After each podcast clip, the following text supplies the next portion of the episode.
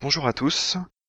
Euh, un épisode un peu spécial de Lisez la science aujourd'hui, car je reçois le docteur Eric Simon, l'auteur de 60 nanosecondes, euh, qui va nous parler de son livre et puis euh, un peu plus de qui il est, l'histoire, etc. Euh, bonjour Eric. Bonjour. Euh, très heureux d'être là euh, et de participer à, à Lisez la science. Bah, écoute, plaisir partagé. Euh, bah, on peut peut-être commencer par euh, par en apprendre un peu plus euh, sur un, un peu qui tu es et ton et ce que tu fais en dehors de de l'écriture et de ton blog. Ça se passe là-haut peut-être? Alors, euh, pour me présenter, euh, donc euh, bah, j'ai j'ai 41 ans. Je suis chercheur au CEA euh, dans le domaine de l'énergie nucléaire euh, et je suis spécialisé dans les dans les technologies de ce qu'on appelle la mesure nucléaire, qui vont grosso modo de, de l'imagerie neutronique à la spectrométrie gamma, bon pour, pour faire court. hein. Euh, Je suis donc euh, docteur en physique des particules et euh, ma thèse date euh, maintenant d'il y a bientôt 15 ans euh, et elle était consacrée à un, aspect de la recherche de la matière noire dans le domaine des astroparticules. Et euh, bah, c'est un domaine qui m'est très cher, même si j'ai changé un petit peu de voie. Très bien. Euh, bon, comme je l'ai dit, tu as, quelques activités non professionnelles. Tu es notamment très présent sur Internet euh, à travers ton blog, ça se passe là-haut. Est-ce que tu pourrais peut-être nous, nous expliquer un peu le, le concept, les, les billets que tu publies? Oui, ben en, en fait moi euh, je suis, suis passionné d'astronomie depuis tout petit, euh, ainsi que bon alors j'am- j'amalgame astronomie, astrophysique euh, et cosmologie, hein, euh, même si c'est un petit peu différent, mais euh, bon c'est quand même toujours un peu le même domaine. J'ai voulu consacrer un blog euh, à la vulgarisation euh, non pas de l'observation du ciel, euh, du type astronomie d'amateur. Parce qu'il y a, il y a de nombreux blogs qui font ça vraiment très bien. Moi, j'ai voulu plus m'attacher à la vulgarisation de l'astrophysique et de la physique des astroparticules, avec, toutes les implications que ça a sur la cosmologie, etc. Donc euh, j'y parle beaucoup de tous les sujets brûlants de, de l'astrophysique actuelle, que ce soit par exemple les trous noirs, la matière noire ou la formation des galaxies, euh, etc. Le concept, euh, c'est de, de vraiment de, de suivre l'actualité de la science en train de se faire, c'est-à-dire les publications les plus récentes et de les mettre ben, à portée du plus grand nombre. Mais en fait, euh, ça se passe là-haut, se positionne un peu plus comme un blog euh, à destination d'un public déjà un peu informé. Euh, c'est pas vraiment à destination du plus grand public, euh, à mon avis, hein. parce que je ne fais pas vraiment un effort de vulgarisation poussé. Euh, voilà, donc c'est peut-être peut-être pas de la vulgarisation à proprement parler, mais plus un partage de connaissances et euh, je, je sais pas un, accès facilité au public scientifique du domaine. Alors le blog il existe depuis février 2011 euh, et euh, aujourd'hui j'ai environ euh, 1000 pages vues par jour et euh, bah, c'est assez c'est assez satisfaisant. hein. Surtout comme tu le dis, si c'est un blog qui a pas pour vocation à faire de la vulgarisation au grand public, c'est plutôt pas mal quand même. Hein. Oui, en fait, je vois que dans mes lecteurs, il y a beaucoup d'étudiants, euh, de profs. euh, euh, enfin, j'arrive à, à tracer un petit peu qui vient me voir, et euh, c'est un peu cette population-là. Et puis je pense que tu es assez, euh, t'es assez modeste quand tu dis que tu fais pas la vulgarisation. Enfin, c'est a priori les sujets doivent quand même être assez, euh, assez costauds et mine de rien. Enfin, moi, je j'ai pas de formation en cosmologie et j'arrive à, à y comprendre un peu, donc il y a quand même un effort qui me semble, qui me semble présent quand même. J'ai réussi mon objectif alors, c'est très bien. D'accord. Et est-ce qu'il y a d'autres façons en dehors de, de ton blog de te suivre sur euh, sur internet? Oh, oui, alors, moi j'adore Twitter, et euh, je trouve que c'est vraiment le moyen le plus puissant qui existe aujourd'hui pour être informé en temps réel de tout ce qui se passe euh, dans le monde et, au-delà, je dirais. Euh, donc, euh, vous pouvez me suivre sur Twitter et c'est mon identifiant, c'est tout simplement Astro Particule. Euh, voilà, ça ne s'invente pas. non, non. Et donc j'ai aussi une, page Facebook, mais que j'utilise uniquement pour republier mes tweets. Voilà.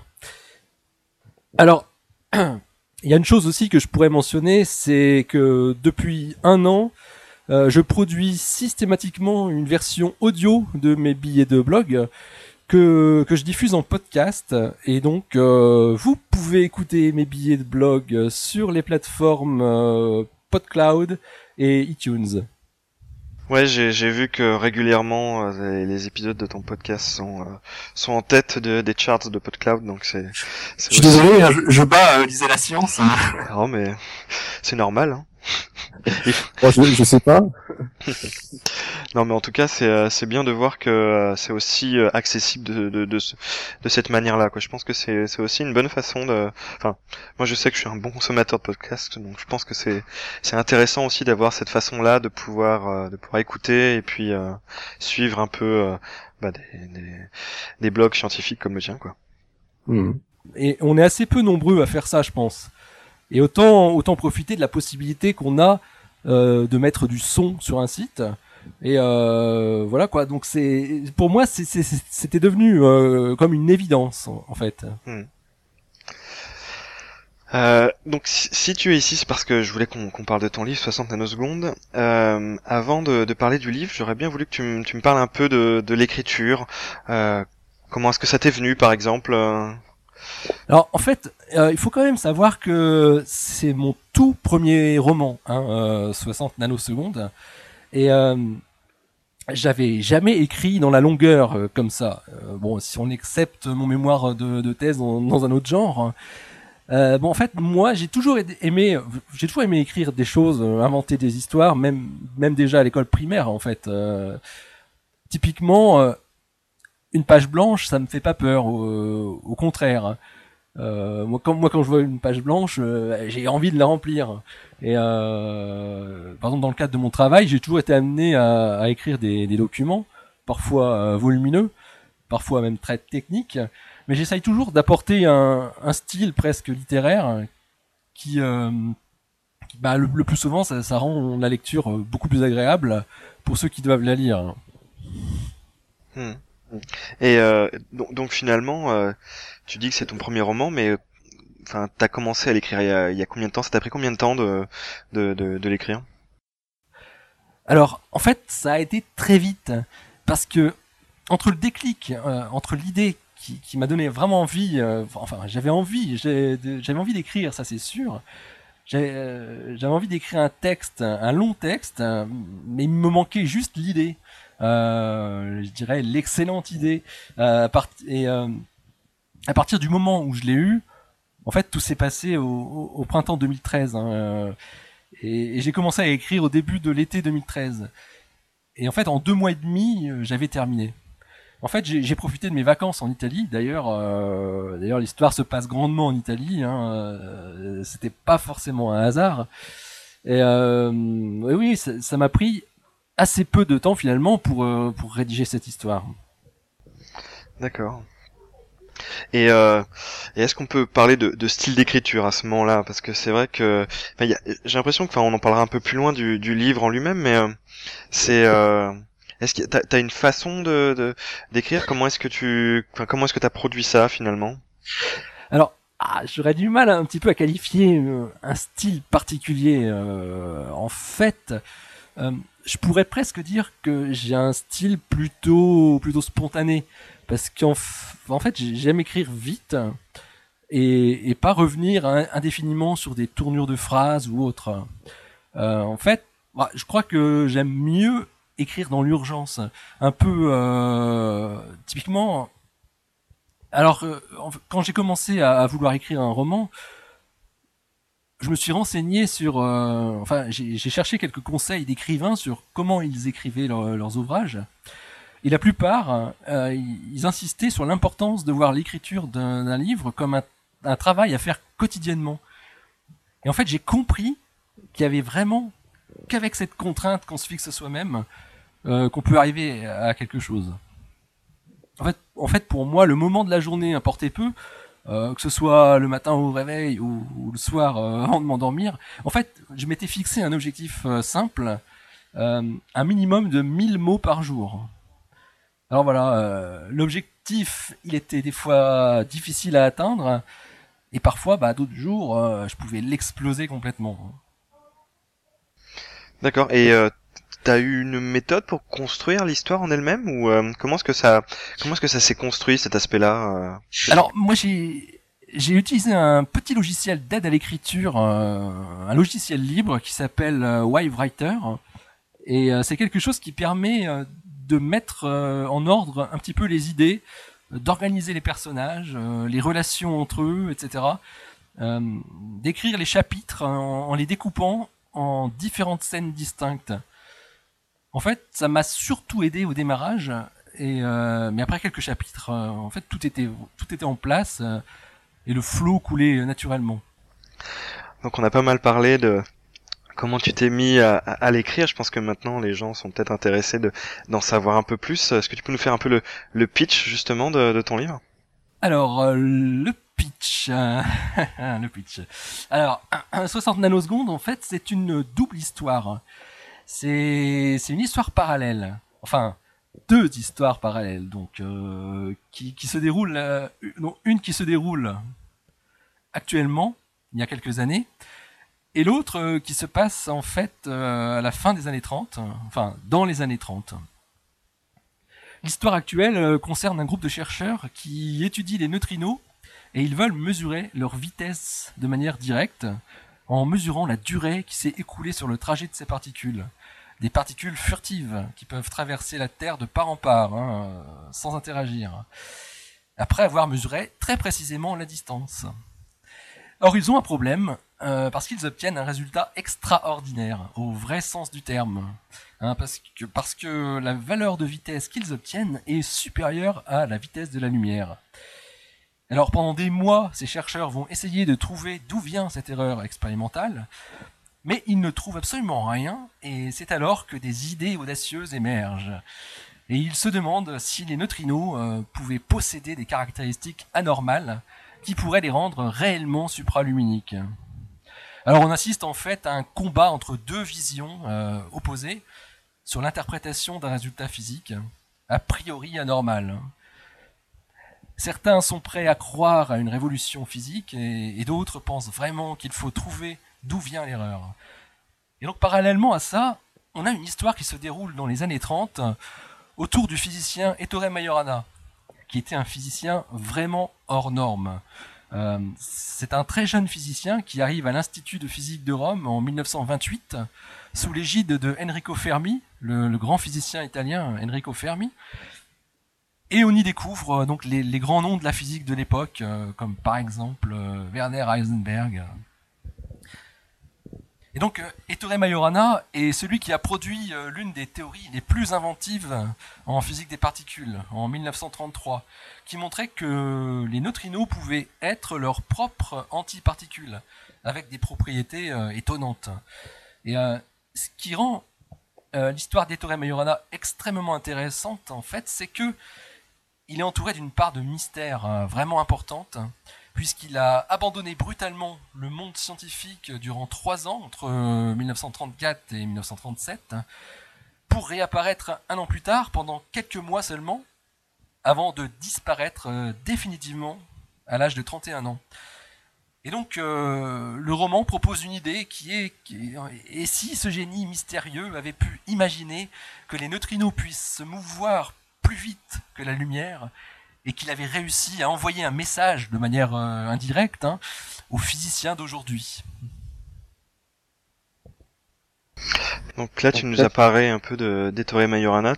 Tu as parlé de deux visions de, euh, qui s'opposent justement concernant cette expérience de neutrinos supraluminiques. Est-ce que tu peux nous parler peut-être un peu de, de ces des personnages qui incarnent ces, euh, ces, ces deux visions? Parce que ils se, ils s'inscrivent dans c'est des personnages contemporains finalement, euh, de ce que j'ai compris. Euh, Donc si tu peux nous parler un petit peu d'eux, puis savoir aussi si c'est des gens, euh, si c'est des personnes existantes ou si c'est c'est quelque chose que tu as tu as romancé. Alors la partie actuelle est bien sûr euh, fictive. C'est tout à fait romancé, hein, mais, basé vraiment sur une véritable histoire scientifique qui s'est passée euh, fin 2011. Et donc, euh, toute la physique que, je décris dans le roman, c'est rigoureusement exact. Les dates également sont toutes véridiques, euh, mais, bien sûr, tous les personnages sont fictifs. Alors j'ai deux héros en fait, enfin un héros et une, héroïne, on va dire. Je, di- je dirais même le, personnage principal, hein, c'est elle qui est vraiment au centre du livre. Donc euh, lui est chercheur doctorant dans un laboratoire qui s'appelle le LP2HE, E, fictif aussi.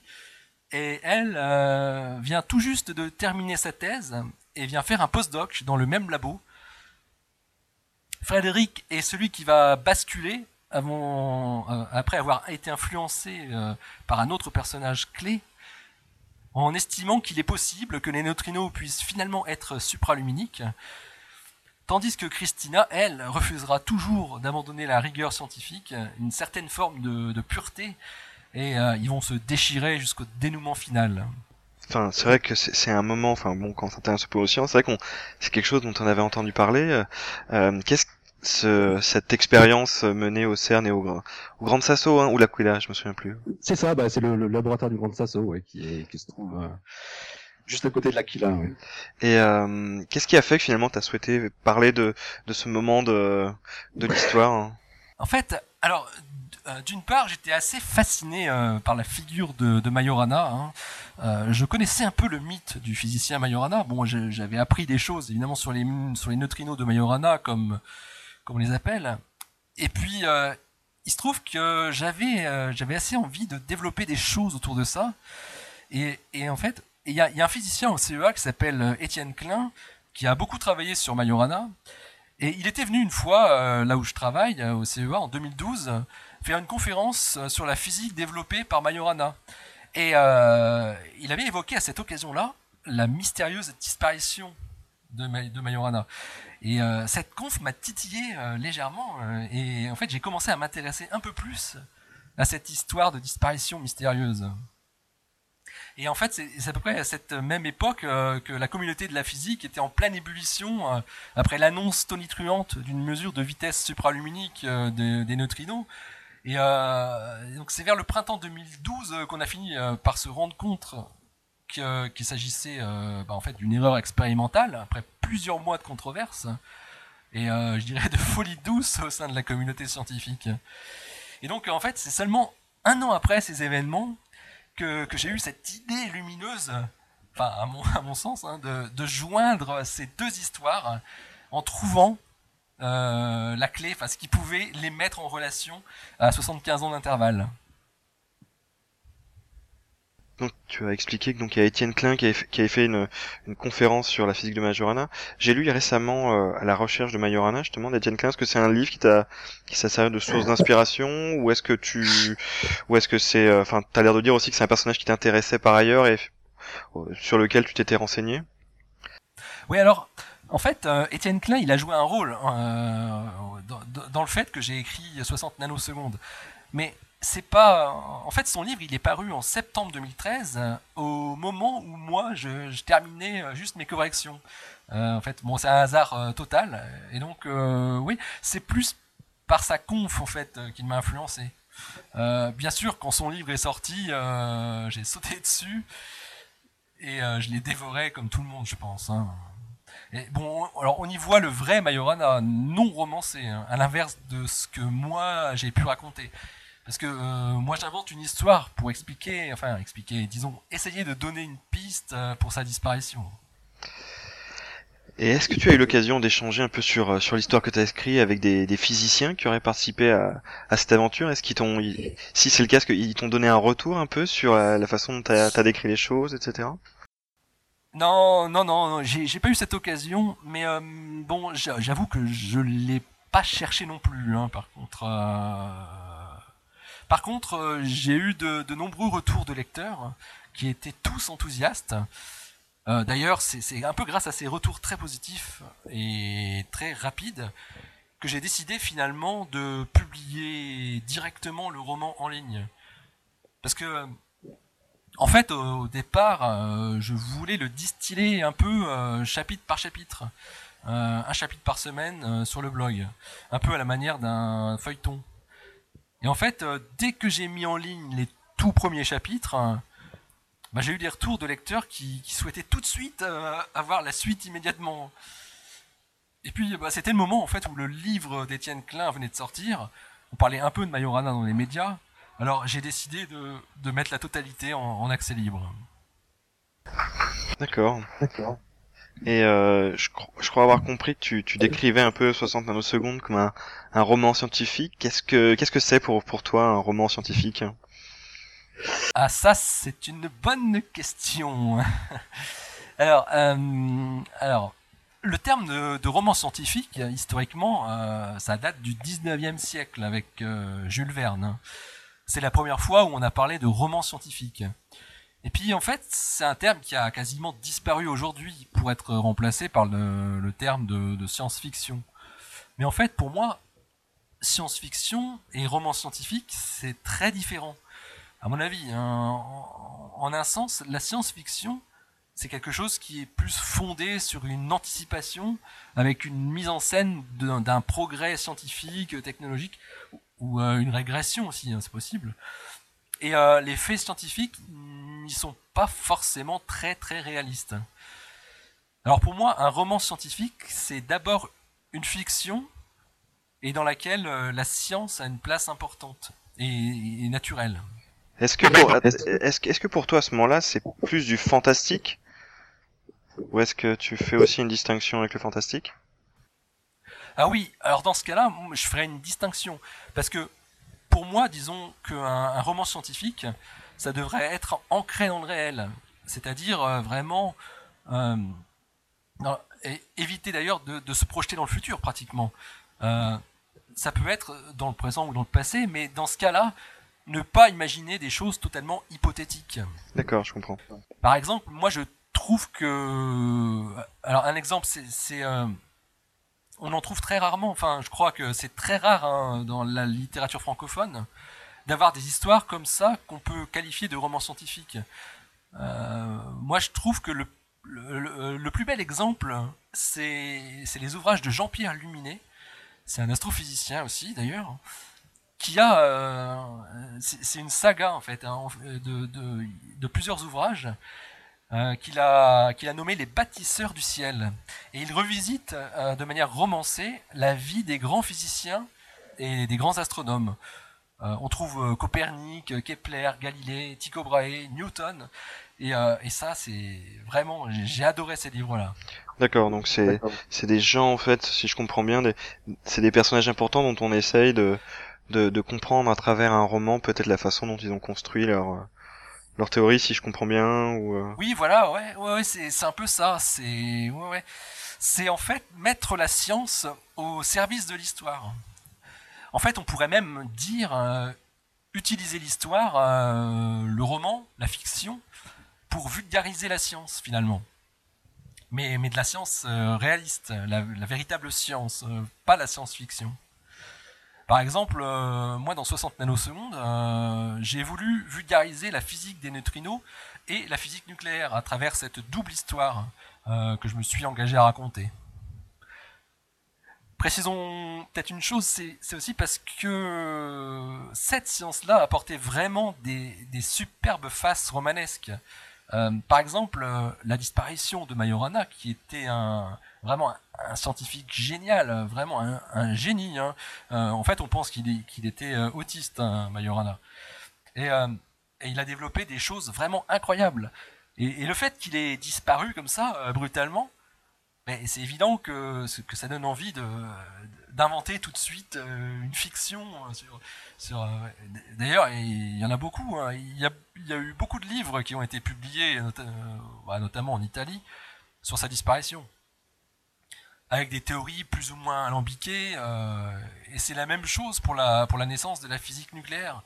Tout s'est passé en quelques années seulement. C'est vraiment incroyable ce qui s'est passé entre 1928 et 1938.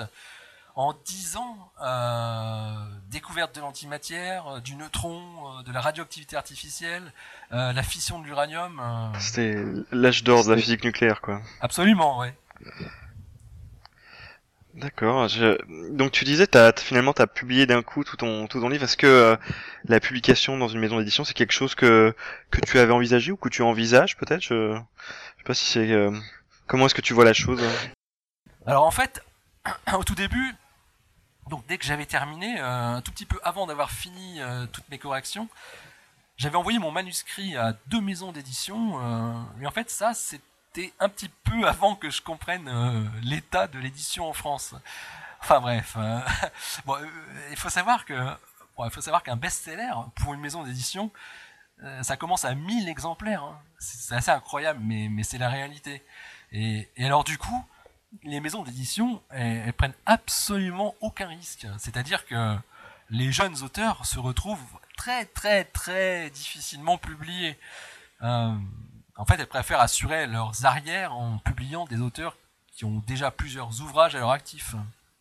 Et alors, euh, avant de comprendre tout ça, j'avais donc envoyé mon texte euh, aux éditions euh, Audi Jacob, du fait de leur collection qui s'intitulait justement Romans scientifiques, et puis également aux éditions du Pommier, de par leur publication qui me semblait être bien dans le scope de 60 nanosecondes. Et donc, euh, bah, j'ai eu une réponse en fait assez rapide d'Odile Jacob qui m'ont dit poliment qu'ils ne faisaient plus cette collection. Mais je pense pas, je suis pas certain qu'ils aient lu mon manuscrit. Hein. Et par contre, le pommier, euh, c'est venu un peu plus tardivement. Et là, par contre, euh, bah, j'ai vu qu'ils avaient bien lu et bon, ils ont poliment décliné en disant que c'était un petit peu compliqué à comprendre, enfin un petit peu trop technique. voilà. En fait, Bon, avant d'avoir la réponse de cette euh, deuxième maison d'édition, j'avais déjà décidé euh, de mettre en ligne euh, parce que je me suis dit que finalement, le plus important, bah, c'était d'avoir des lecteurs et c'était pas d'avoir, enfin, moi j'ai, j'ai pas besoin d'avoir des droits d'auteur pour vivre, donc je me suis dit, bah, allons-y, hein, je, le, je le mets en ligne. Ouais, surtout qu'en plus, enfin, j'ai vu que tu as quand même eu un, grand nombre de, téléchargements. Enfin, je crois que je me suis arrêté à 3 ou 4 000 téléchargements, mais euh, c'est, c'est quand même quelque chose d'assez, d'assez important, mine de rien. Ah oui, et c'est une bonne surprise. Hein. En fait, là, on est, on en est à peu près à 4800 en ce moment. Et euh, effectivement, euh, si j'avais été publié, ou même, même si j'avais fait un e-book payant ne serait-ce que quelques euros, euh, je pense que j'aurais j'aurais eu 100 fois moins de lecteurs. Euh, un an après sa mise en ligne, il y a encore un engouement avec pas, pas, loin de, 100 nouveaux lecteurs par semaine.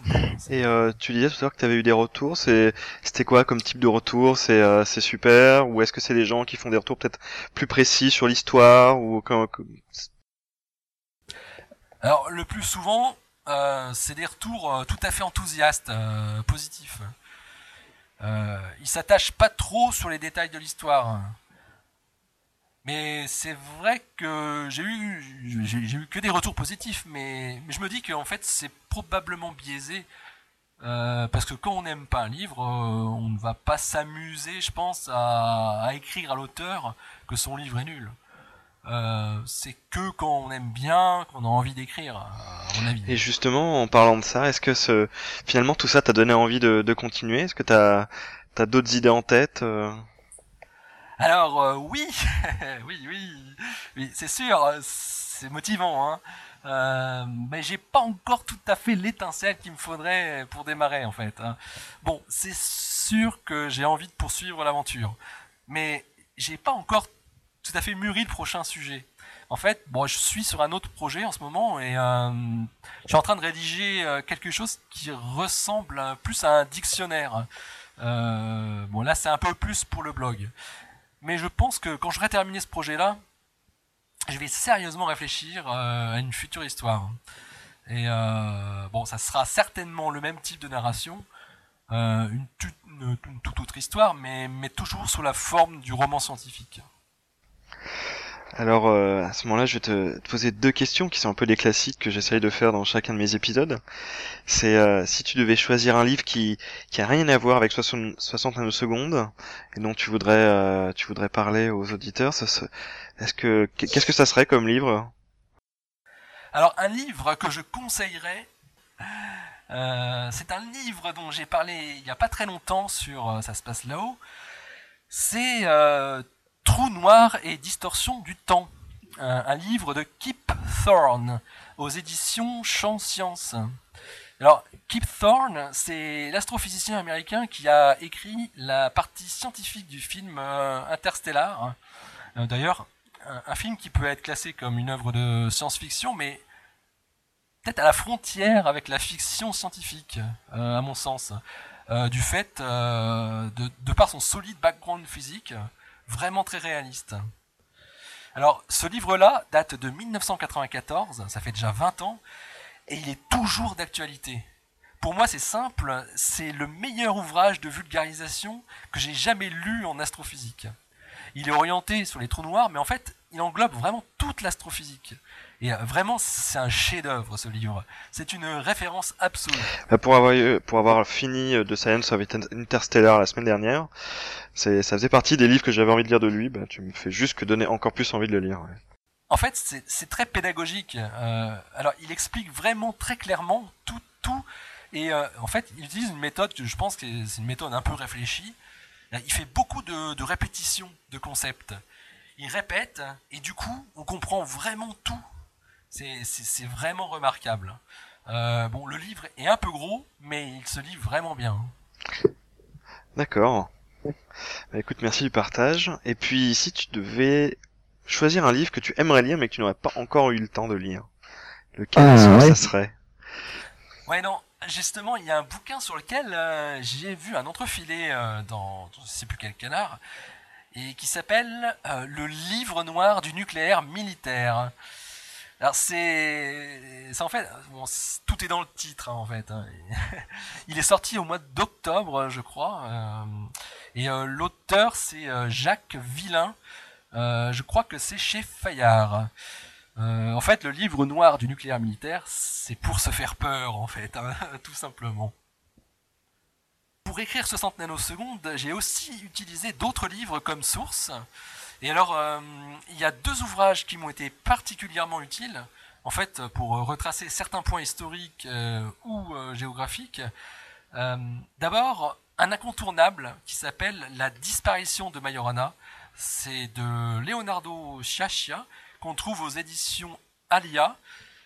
Et d'ailleurs, je me suis amusé à citer ce livre dans le texte de 60 nanosecondes. Et ensuite, donc un deuxième qui s'appelle euh, Une destination légèrement incertaine de Anne-Marie Cambon euh, aux éditions Dialogue, qui relate, elle euh, aussi, la vie et la disparition de Majorana. Et enfin, je peux aussi citer un troisième ouvrage qui s'inspire, lui, de la disparition de Majorana, mais pour sa trame plus romanesque, que, que j'ai pu utiliser pour voir la façon qu'il avait d'écrire sur Majorana une autre histoire. Et ce livre-là, je l'ai beaucoup aimé. Il s'appelle la, deuxième disparition de Majorana. C'est de Jordi Bonnels et qu'on peut trouver aux éditions Liana Levy. D'accord, bah écoute, euh, merci en tout cas.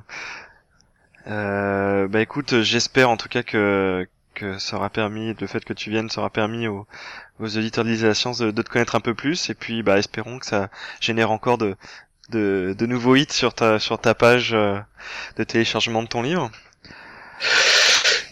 Bah merci, merci à toi. Bah, je t'en prie. Et puis en tout cas, euh, bah je te remercie d'être venu. Et puis euh, bah, j'espère qu'on va très bientôt te réentendre sur Lise la science lorsque tu auras eu le, le temps de d'écrire une nouvelle, un nouveau roman. Avec plaisir. Merci, à bientôt. À bientôt. six, six, six.